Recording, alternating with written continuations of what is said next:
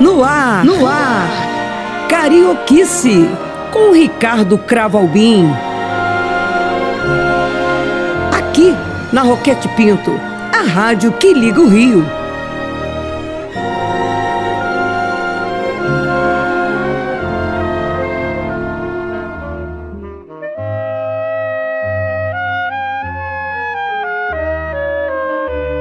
Amigos de Carioquice, eu tenho o grato prazer, digo e enfatizo, no superlativo, gratíssimo prazer de conversar nesta Carioquice de agora com Cora Roney.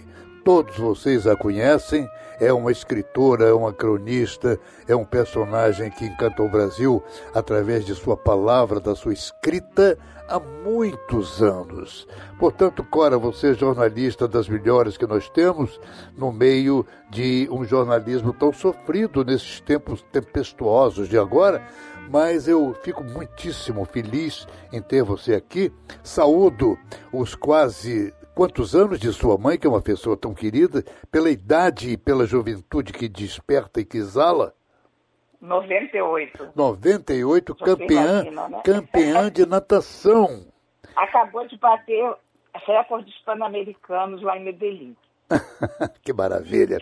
Além da mãe, Cora é filha de Paulo Roney, um dos grandes nomes da literatura, da cultura e especialmente é, da reflexão sobre a literatura do Brasil. Então, Cora, você é tudo. Portanto, eu quero logo lhe pedir mais o que eu faço de hábito, como você começou dentro dessa cultura geral. É claro que é um berço já natural de ingressar na cultura seu pai e sua mãe também, não é? Olha, é, na verdade, eu nasci numa biblioteca, né? Porque o meu pai tinha mais livros do que eu tenho. Eu hoje devo ter uns 5 mil. Meu pai devia ter uns 8 mil, talvez, não sei. Um, então, eu sei que todas as paredes da nossa casa eram tomadas distantes. Então, para mim, foi uma coisa inteiramente natural começar a ler muito cedo, uh, ler vorazmente.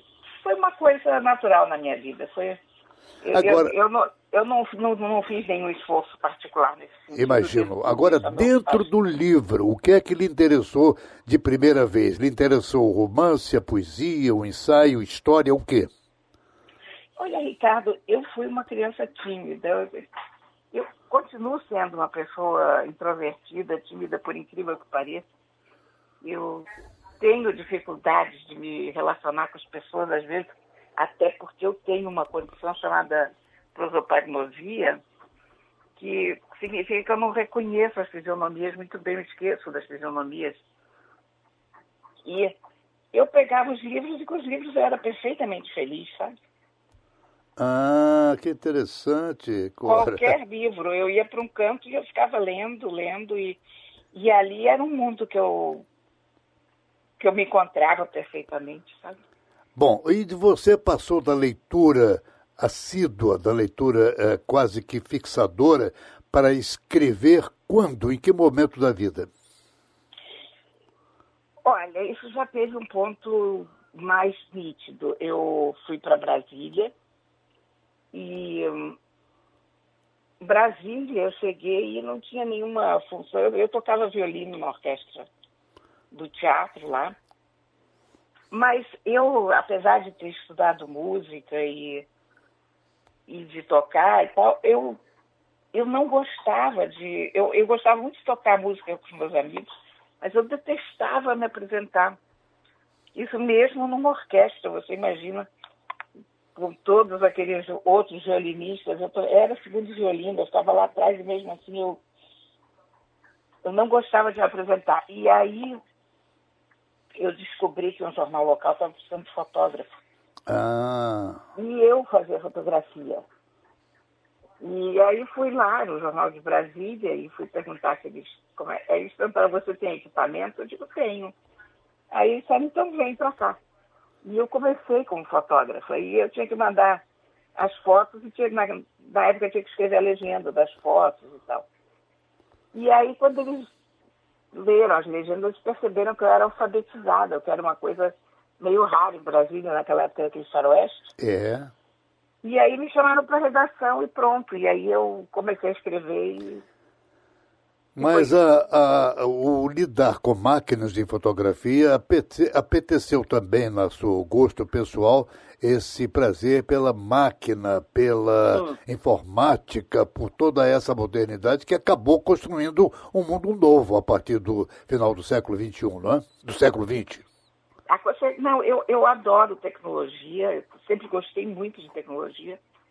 Em 87 começaram a aparecer, quer dizer, foi em 87 que eu descobri que havia computadores pessoais e que seria uma boa ideia para mim. E comecei a usar computador já em 87, comecei a escrever sobre isso. Eu, na verdade, comecei a usar um pouco antes de 87, eu comecei a escrever em 87, 88, ainda no Jornal do Brasil. Sim, sim. E começou logo com grande qualificação dentro da imprensa, porque você sempre foi saudada como uma das melhores cronistas e das melhores escritoras da imprensa carioca, não é? Ah, Eu não quero que você confirme, não vou constrangê-la a isso, Cora, mas é pela estima que as pessoas todas devotam eu, inclusive por você. Mas de qualquer modo, a, a técnica nos pede agora que você possa apresentar a sua, os seus suspiros musicais. Eu costumo chamar de suspiros cariocas musicais. O seu primeiro, contudo, é um suspiro que vem da Inglaterra. Esse título tem alguma coisa a ver com a sua própria vida, When I'm 64, quando eu tenho 64 anos, eu imagino? eu, te- eu já passei disso, essa, mas essa música me acompanhou a vida inteira. Os Beatles me acompanharam a vida inteira. E quando eu ouvi essa música pela primeira vez, quando ela foi lançada, eu nunca achei que eu fosse chegar aos 64. Eu achava 64 um pináculo inalcançável, inatingível. Um, um- um lugar ao qual ninguém que eu conhecia eu jamais chegaria. Era uma, uma ideia maluca. Quem é que faz 64 anos no mundo, né? Ah, no que entanto, bom! E- e cheguei, passei e adoro essa música. Ao ponto que É, no outro dia fato. minha neta me pediu um teclado de presente de aniversário, dei um teclado para ela. E aí, em recompensa, ela me disse, então, qual é a música que você quer que eu aprenda? Aí disse, "Ah, então, olha, você aprenda a tocar o Enam 64, dos Beatles. E Que coisa boa, Cora. Então, queridos amigos ouvintes, aqui está esse suspiro musical revelador da personalidade vasta, da cultura e da sedimentação de Cora Honey. When I'm 64, quando eu tenho 60 anos, dos Beatles.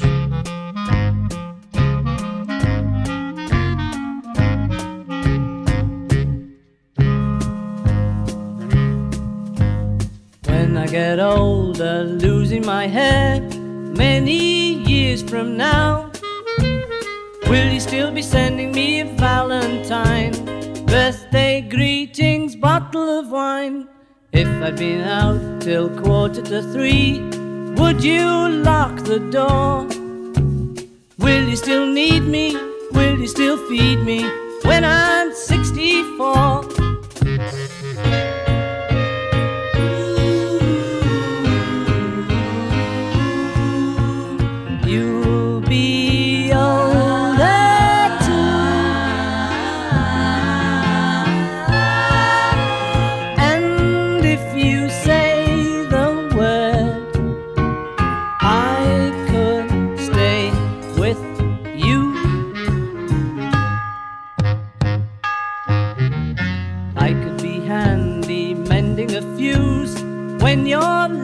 Have gone.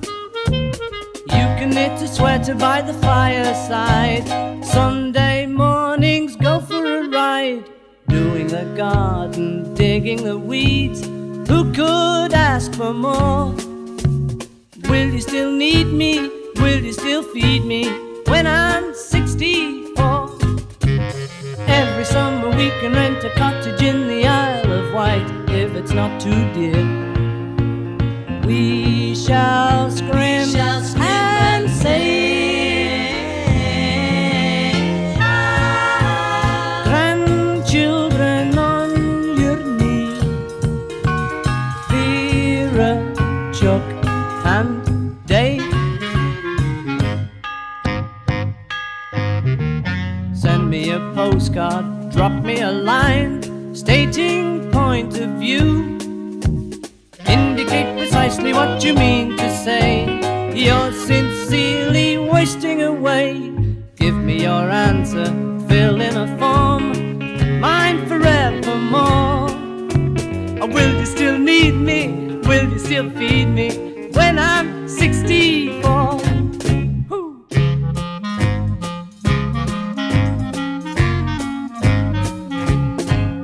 Você está ouvindo Carioquice. Cora Roney, que alegria e que prazer você nos diversificar na sua escolha musical, começando com os Beatles, mas a seguir, aguardem, vem Caetano Veloso. Mas antes disso, Cora, eu gostaria demais que você pudesse, mais uma vez, me dizer de, sua, de seu começo da imprensa, o que lhe interessou para escrever logo ao começo, quando você começa no Jornal do Brasil. Que tipo de assunto lhe cativou? Ricardo, eu sempre fui uma pessoa da área cultural. Quer dizer, vinha muito naturalmente para mim escrever sobre livros, sobre cinema. Um dia o Joenir Ventura me propôs fazer crítica de televisão, porque ele descobriu que eu não tinha televisão e que eu não assistia televisão, que isso não fazia parte das coisas que eu fazia. Aí ele disse, nossa, você vai fazer uma crítica, você vai ser a crítica de televisão do jornal. Ah, uma que interessante. Só a Joenia, né? Mas eu disse, Zu, eu não tenho televisão, não assisto televisão. Ele disse, é por isso, é por isso. E aí você, você começou a fazer críticas, eu quero crer. Comecei a fazer críticas de televisão e passei vários anos nessa, nessa função.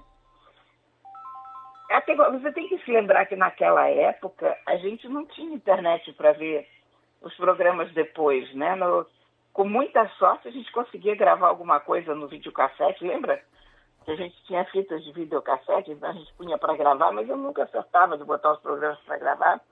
Então, na verdade, o que acontecia é que eu ficava muito presa. Eu, eu precisava escrever sobre uma novela ou sobre um programa qualquer, isso significava que eu tinha que estar em frente à televisão naquele horário e tal. E aí, depois de um tempo, eu já comecei a me cansar daquilo e, e aí falei para os últimos, aguento mais, o- Ah, e, Imagino. e pronto. E aí eu parei de fazer. E aí comecei a escrever umas crônicas sobre a cidade, ainda dentro do Jornal do Brasil, né? cidade do Rio de que você gosta É. intensamente, não é, Cora? Exatamente, adoro. É, é, é o lugar da minha vida, não tem jeito, sabe? Eu agora acabo de, de vir de Nova York, mas eu penso, com todos os problemas, o Rio é o Rio, sabe? A gente tem um. Tem uma vida aqui, a, a cidade está muito detonada. A- o Rio está numa situação séria, especialmente na área de segurança. Mas Aqui a gente não é estrangeiro, a gente conhece todos os códigos sociais, a gente conhece cada esquina, então o que, que a gente vai fazer, né? É fato. Mas, Cora, eu quero observar também, já que comecei o programa acentuando a privilégio que é ser filho de uma mulher extraordinária de 98 anos, que é campeã olímpica de natação, eu quero crer, ou de Paulo Ronen, que foi uma das figuras mais eloquentes da cultura carioca, você tem uma filha encantadora que me fez alguns programas para o Jornal Nacional que ela produz com esmero e que é Bia Rony. Então, é a filha única Bia Rony, essa, essa gracinha de Não, pessoa? Eu tenho, ela, ela tem um irmão mais velho, o Paulinho, mas o Paulinho mora nos Estados Unidos há 25 anos ou mais do que isso. Ele foi estudar a ciência da computação lá, conheceu uma moça americana e pronto, o resto é história. E eles moram lá e eu tenho a minha neta mais velha, está com 24 anos, e eu uma das grandes experiências minhas em Nova York foi justamente sair para jantar com a Emília, que é a minha neta mais velha, e o namorado dela, o Nate. E nós tivemos uma noite tão deliciosa de conversa que o restaurante estava fechando. Sabe aquela coisa que está no restaurante e, e o pessoal começa a botar as cadeiras em cima da mesa e para você ir embora, né? Aquela dica, chega, gente, acabou. Ah. E nós estávamos ali nos divertindo e conversando e rindo. E, Imagino. Agora, já que nós falamos ah, do seu conhecimento, do seu gosto pelas cidades e seu percurso como globetrotter pelo mundo, de qual cidade, já falou do Rio de Janeiro, acaba de falar de Nova York, mas que cidade você apontaria fora desse eixo Rio-Nova York, da sua, do seu gosto pessoal? Medellín? Medellín, porque eu estive lá agora, mamãe foi participar de um campeonato pan-americano de natação. Eu não conhecia Medellín e a história de Medellín é muito trágica para a nossa geração. Medellín é, é o cenário de uma guerra das drogas, né? O, lar do Pablo Escobar, enfim, é uma cidade onde morreu mais gente do que praticamente qualquer outra da, da América Latina, mas essa cidade deu uma extraordinária volta por cima. Hoje é uma cidade tão agradável, tão bem resolvida, com um excelente transporte urbano, com limpa, uma cidade limpa, impressionante. E árvores, uma quantidade de vegetação para todo lado. Eles têm um, um departamento de silvicultura urbana na prefeitura e esse departamento funciona. Eles catalogam as árvores da cidade, eles têm 595 árvores de valor patrimonial é, é impressionante, sabe? Que interessante, Cora, é interessantíssimo. Tratamento, poda das árvores feito por especialistas, não pela Conlurb, sabe? É muito legal. É, é uma cidade na selva, a rigor. Em certos momentos você olha de sim, é isso que a gente espera de uma cidade equatorial no meio da, da selva, a rigor. É muito interessante a cidade, gostei muito. Olha, vou correr agora de interesse por Medellín, na Colômbia. Mas, é, Cora, você, mais uma vez, é, encanta o, os seus leitores e tal com a sua paixão pelos gatos, esses felinos tão simpáticos. Esse amor vem de longo tempo pela gataria, pela família gato, família gato, como família você chama? Família gato, eu, eu chamo eles de família gato, com dois três, porque eles são mafiosos, sabe? São, na verdade, eles são é, um grupo mafioso. Essa família não tem nada de máfia, não. Graças então, a Deus é, é, distante disso, é. Não, são mafiosos. Os é, ao contrário. É, eles são. Essa, essa, paixão, essa paixão pelos bichaninhos encantadores veio desde quando? Ricardo, eu adoro todos os bichos.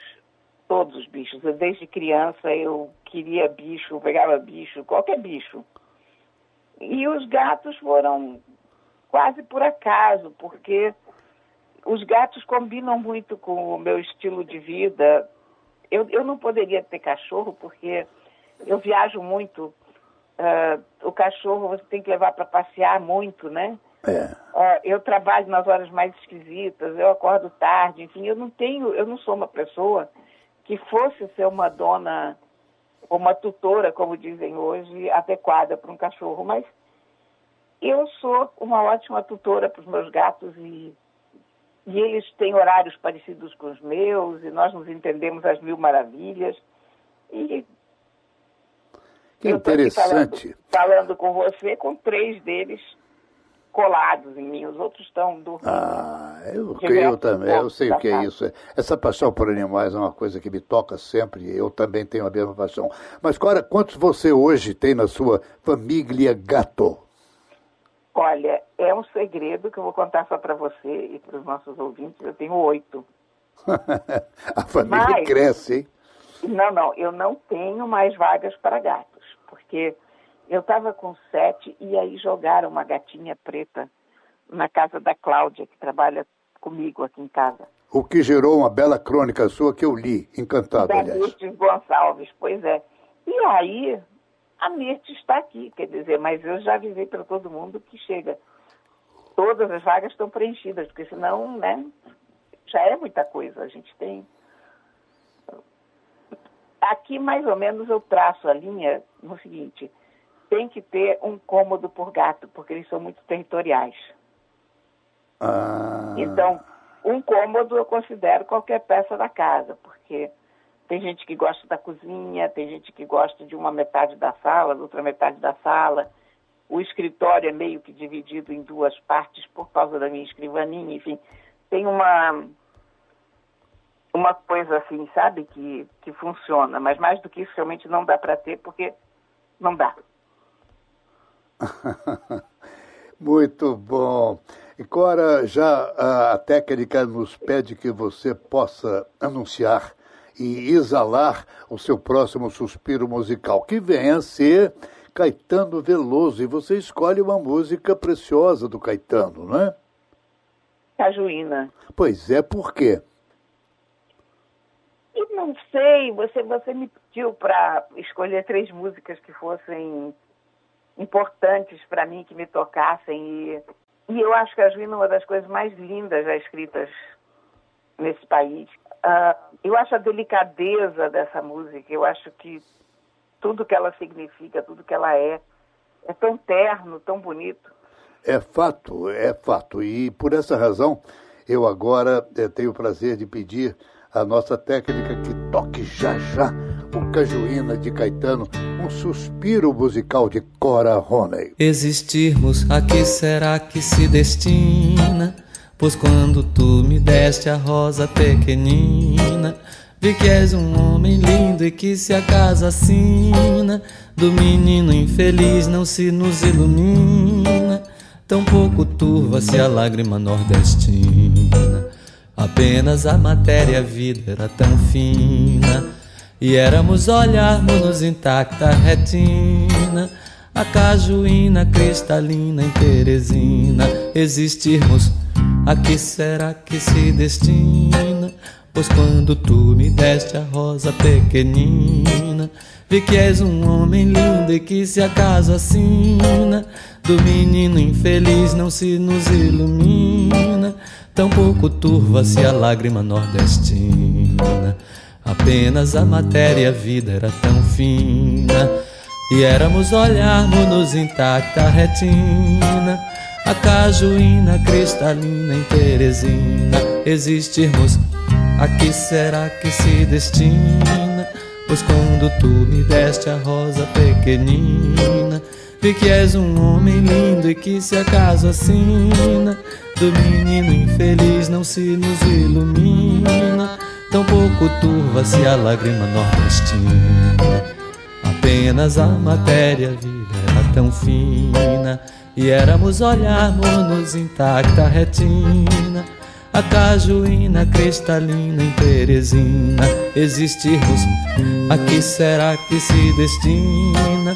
Pois quando tu me deste a rosa pequenina, vi que és um homem lindo e que se acaso assina, do menino infeliz não se nos ilumina, tão pouco turva-se a lágrima nordestina.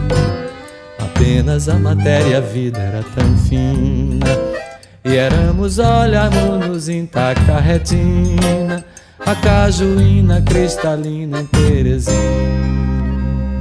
Que bom, Cora Rona, tão estimada. Ouvimos Cajuína de Caetano Veloso com o próprio. Você está ouvindo Carioquice com Ricardo Cravo Albim. Você está ouvindo Carioquice com Ricardo Cravo Albim. Mas, Cora, falar em pessoas estimadas, eu, aliás, eu estou falando muito de família, mas é que a sua família merece. Você, de fato, não escreve mal começar a falar de pai, mãe, filha. Agora eu falo de sua irmã, que é uma música de relevância também. Até porque o próximo número que você apresenta significa um número mais musical. Como é essa convivência com uma música profissional irmã? Dentro de casa ou fora de casa, ou em aniversários, ou em convívio mais direto familiar? Olha, conviver com a Laura é uma maravilha. Eu tenho uma sorte louca, porque eu sou a irmã mais velha. Mas, na verdade, a Laura age como uma irmã mais velha comigo. A casa dela é o porto seguro da família, é, sempre onde está indo todo mundo, é onde tem a melhor comida da família disparado. Então, a, La, a Laura é meio que a mãe de todo mundo e, e conviver com a Laura é meio que conviver com a orquestra inteira, porque a Laura dirige a orquestra barroca da Unirio. Isso é, um é tão bonito. Você falou, eu quero chamar a atenção dos ouvintes, a Orquestra Barroca da Unirio. É lindo, eu quero trazê-los aqui. Ah, nossa, eles vão com muito prazer, eu tenho certeza. E, e tá, tem sempre um grupo ensaiando alguma coisa lá na casa dela. Então, é, é um. Eu, eu deixei a música numa certa altura da minha vida, porque realmente eu não tenho talento para isso, mas a música não me deixou nunca, porque eu convivo com a música constantemente na, na casa da minha irmã. E a minha cultura musical, evidentemente, se ampliou demais com, com esse convívio. Certamente. Eu, certamente. eu, você ouviu uma ópera, depois de conversar com a Laura sobre aquela ópera, é uma outra experiência, sabe? E a Laura me apresentou um repertório que eu não conhecia e ela me chama atenção para novos músicos e, e novas, novas ideias. É, é muito enriquecedor, muito, muito. E a Laura escreve muito bem, viu? A, É. a Laura, a Laura escreve as notas de programa da USESP e, e artigos e tal, e eu leio também essas coisas que ela escreve e, e aprendo o tempo todo, sempre. Aliás, já que você falou em escritores, falou em Laura, com escritora que eu não sabia, Bia, sua filha, escreve também muito bem, mas ah, que tipo de, hoje, talento mais realçante, mais bonito você apontaria na nova literatura do Brasil? Ou na nova crônica, ou no novo aparecimento público de algum escritor, Cora? Olha, Ricardo, o, o- Brasil está nesse momento com uma nova leva de jovens, jovens rela- relativamente a mim, mas em alguns casos realmente jovens, autoras, escritoras maravilhosas, sabe? Muito, muito boas. A Carla Madeira, para mim, foi uma surpresa incrível. Ela é, é uma das maiores best-sellers do Brasil e ela escreveu dois, dois livros que eu acho extraordinários. Um é Tudo é Rio e o outro é Véspera. Ah, São excelentes leituras. São, são livros de uma, ao mesmo tempo, leveza e densidade sensacional. Tem a Marta Batalha, que, que escreveu a vida secreta de Eurídice Guzmão.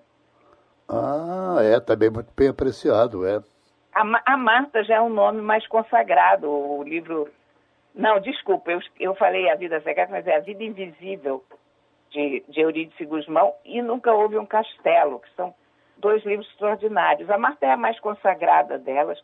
A, a Marta já. O livro dela foi transformado em filme, enfim. Aí você tem um livro extraordinário que saiu no ano passado, que se chama A Pediatra, de uma autora chamada Andréa Del Fuego. Esse livro é maravilhoso. Que Muito, interessante. muito bom. E eu fico chamando a atenção e saudando que a, a Cora Ronas citou apenas mulheres, no que fez muito bem. Claro que os homens estão aí e escrevem, mas por que não defender as mulheres que escrevem, elas que são vítimas ainda de tantos problemas deste país insensato, não é, Cora? Olha, e eu ainda vou citar mais uma autora, que é a Aline Bey. Ah. Essa foi a maior surpresa para mim. Vou te explicar por quê. É, Eu que tipo de coisa ela escreve? Por favor. Então, ela, ela escreveu um livro chamado O Peso do Pássaro Morto e depois ela escreveu A Pequena Coreografia do Adeus. Eu achei esse título, A Pequena Coreografia do Adeus, lindo. Eu abri o livro. Ela escreve uma prosa que ela divide graficamente como versos. Ou assim imaginei eu quando abri o livro. E aquilo me deu uma preguiça enorme, eu deixei o livro de lado. Eu disse, não, eu já passei da idade de, desse recurso banal e tal. Aí, por acaso, eu li um parágrafo do livro dela no Instagram, em algum lugar totalmente assim, fora do circuito literário. Eu disse, não, mas espera isso é muito bom. Nesse ínterim, eu já tinha dado o meu exemplar de presente. Mandei vir outro exemplar da pequena coreografia do Adeus da Livraria e te digo que é extraordinário. E que ela, ela tem razão, ah, o que, que eu posso dizer, criativa em fazer a divisão dos períodos como ela faz. Que interessante. Então, repetindo-lhe o nome. Aline Bey. Ah, mais uma indicação, uma dica desta preciosa Cora Rona, uma das mulheres mais inteligentes do país, das suas melhores escritoras e cronista de Skoll, que escreve para grande prazer de todos nós, semanalmente ou bissemanalmente, Cora, hoje no Globo? Semanalmente. Semanalmente. Cora, agora a técnica já nos pede que você apresente o seu último suspiro musical antes da surpresa que eu quero lhe pedir e que é exatamente Lívia Nestrovski. Com que? Com que música? O Yukali. Yukali é uma canção de Kurt Weill.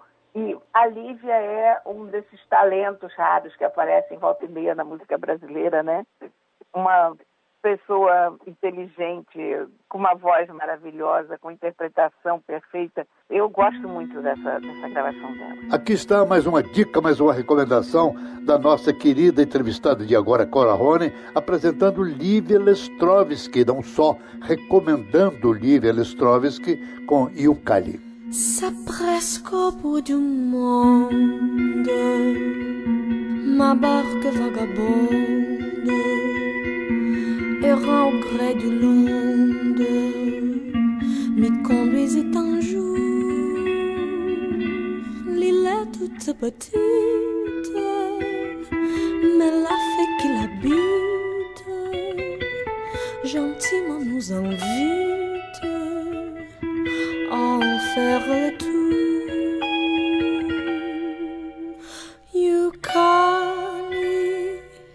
C'est le pays de nos disease.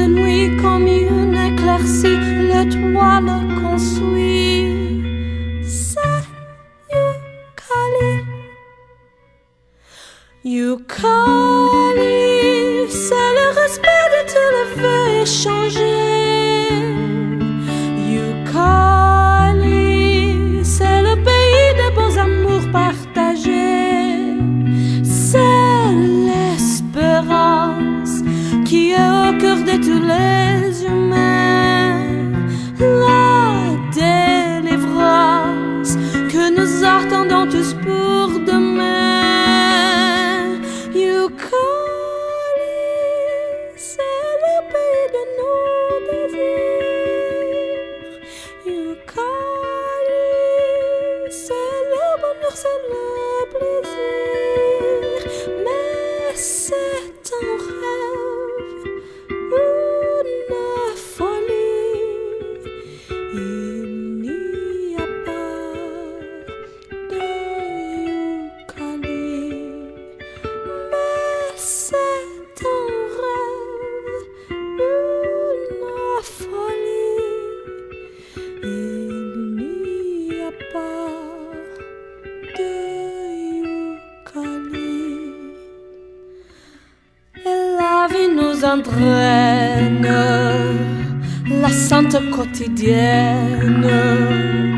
Mais la pauvre âme humaine, cherchant partout l'oubli,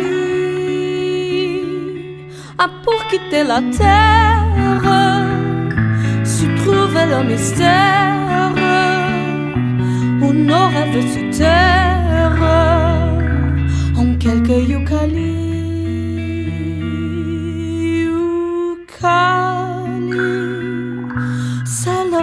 De nos désirs. Yucali, c'est le bonheur, c'est le plaisir. Yucali, c'est la terre où l'on quitte tous les soucis. C'est dans notre nuit comme une éclaircie, le toit le construit.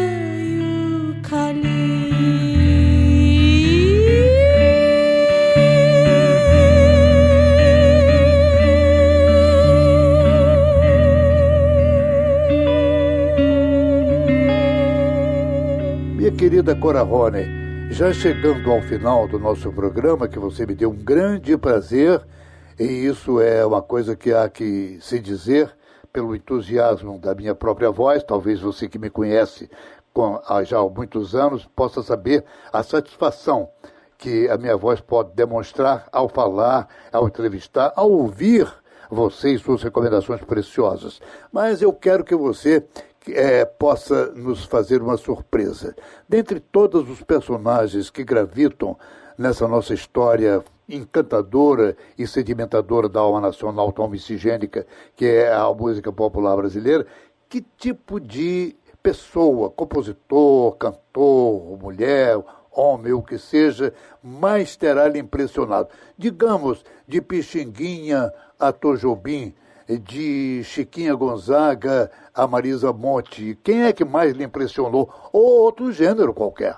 Uma pergunta muito difícil, porque eu ouvi Dorival Caymmi, por exemplo, uma noite inteira cantando ah, na casa de um amigo. Eu ouvi o Martinho da Vila batendo um samba numa caixinha de fósforos durante um temporal na garagem de É. outra pessoa. Quer dizer, eu tive os privilégios raros assim, na minha vida em relação à música. Mas eu vou te dizer que eu acho que uma das figuras que mais me impressiona, eu não vou dizer que é a que mais me impressiona, porque isso seria injusto, porque eu ia terminar de falar para você que é o mais e daqui a cinco minutos eu me arrependeria porque ia pensar que é que é outra pessoa. O- eu tenho adoração pela Maria Bethânia, eu acho que Bethânia é uma entidade, não é uma eu me rio de prazer, porque eu dis- dis- eh, de, de- compartilho com você exatamente essa opinião. Que alegria, Cora. Então vamos escolher, você indicaria alguma coisa da Maria Bethânia para encerrar este papo encantador com Cora Rony? Eu escolho, eu escolho e dedico já agora e fica gravado, dedico a Cora Rony esta música de Maria Bethânia. Eu sou a chuva que lança areia do Sara sobre os automóveis de Roma. Eu sou a sereia que dança destemida e ara, água e folha da Amazônia.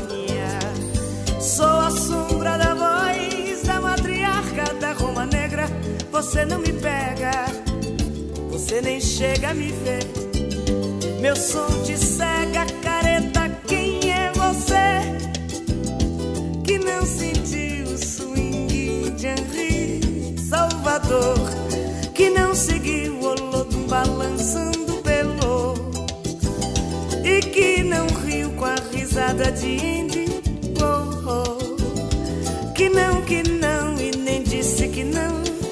Sou um preto norte-americano forte, com um brinco de ouro na orelha. Eu sou a flor da primeira música, mais velha, mais nova espada e seu corte. Sou o cheiro dos livros desesperados, sou Guita Gogóia, seu olho me olha, mas não me pode alcançar. Não tenho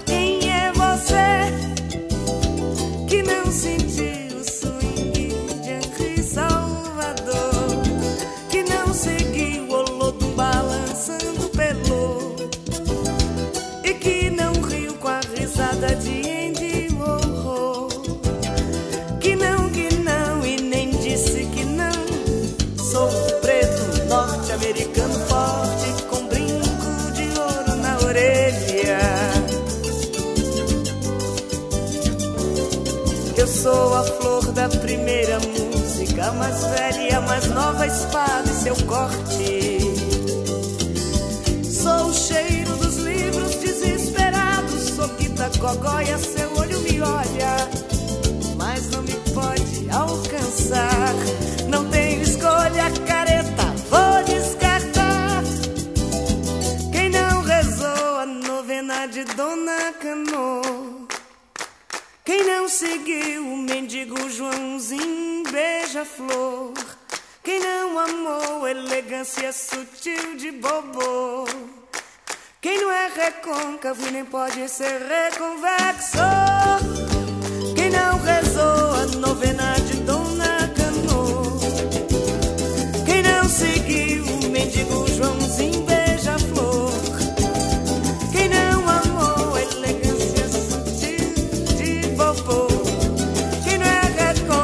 E? Agora, Ronen, foi uma grande alegria, insisto nesta palavra, prazer pessoal de conversar com você. Muito obrigada, Ricardo. Foi um grande prazer. Estou com saudade de você. Eu também, minha querida. Foi, foi uma alegria a gente conversar. Um beijo para você e parabéns por toda essa gente maravilhosa que é a sua família, que eu citei com ênfase. E você, naturalmente, não ficou descontente com isso, eu imagino. Não, eu adorei o carinho de sempre, imagina. sempre uma felicidade. Ah, querida Cora, muito obrigado e até sempre, meu avô. Tchau, meu bem. Tchau, tchau. Meu São Sebastião, meu